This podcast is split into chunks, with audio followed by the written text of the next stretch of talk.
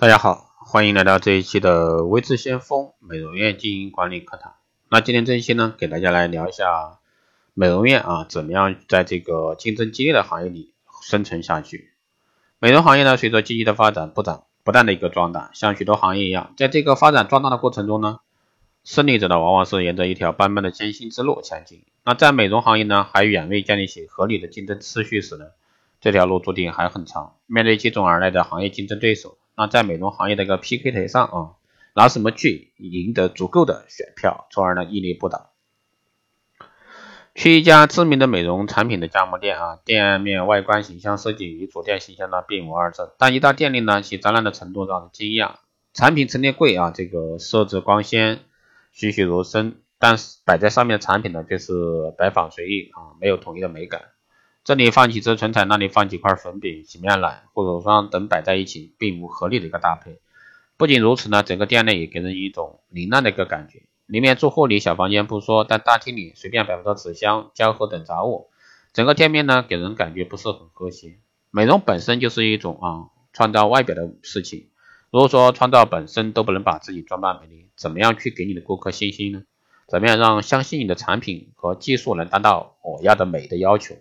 所以说，美容院本身要把自己美起来，外观形象、产品陈列、柜盒摆放、灯光效果等等，这些呢都需要花费心思去设计，既要符合美容院的一些基本原理，要独具匠心的创造。所以说，大家不要小看这些表面的这个功夫修饰，只有做过这个表面功夫呢，给了顾客舒心、放心的感觉，才会有往日君再来的一个问候。第二呢是让服务新一点，美容院良好的硬件呢是赢得顾客信赖的基础。那优美的美容护理技术是赢得客户赞誉的前提，而服务呢？服务是符合符合这个顾客啊放心的杀手锏。硬件环境、美容技术、服务机服务啊是构成美容院的三大因素。一般来说，前两种因素的变化是不大的，一时的改善是不多的。只有服务可以不断的推陈出新，可以迅速的更新改进。那在美容产品的质量同质化的今天啊，经营者们该怎么样去思考？从服务上着手啊，服务的概念涵盖的范围很广，但作为一个美容院的经营者或者说管理者，只要不断的思考，就能发现新的点子，产生好的创意。那有谁在美容院听过现场演奏古筝吗？我相信很少。那以前呢，这个美容院啊，专门请来专业的果筝弹奏的，让顾客呢在做美容时享受这个悠扬的古典乐曲。那以前呢，我们往往是把这个服务啊局限于微笑、礼貌，其实服务更多的还在内容，让顾客呢得到精神享受的内容。其实新的服务手段的推出并不难，只要经营者啊真正了解顾客的所需所想，那服务创意呢就会油然而生。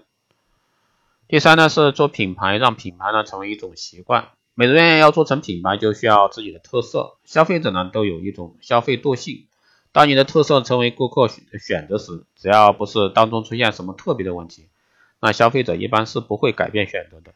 啊，这种特色呢，就要区别于竞争者的差异化、个性化。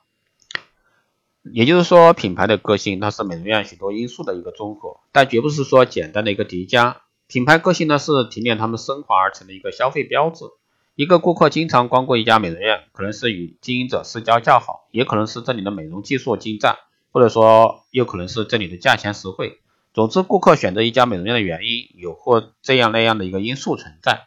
那这种因素呢是不稳定的，很难经得起碰撞。而品牌则不同，只有美容院在顾客心中啊有一个整体的品牌形象，那顾客的消费呢决定啊才会用一贯性，不会因为美容院某次或者说某个失误而改变他的选择。所以说，在竞争日益激烈的今天，美容的品牌塑造显得更加重要。做品牌影响消费者习惯，才能在这个美容行业啊做出一番美丽的事业。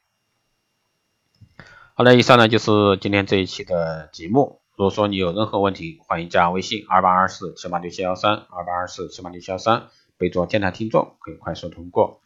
那微知先锋电台周年庆啊，从即日起至二零一七年十月三十一日，凡是收听节目、分享朋友圈、点赞的朋友，皆可参与活动。加微信二八二四七八六七幺三，备注光电美容，即可领取价值一百九十八元的美业课程，欢迎大家参加。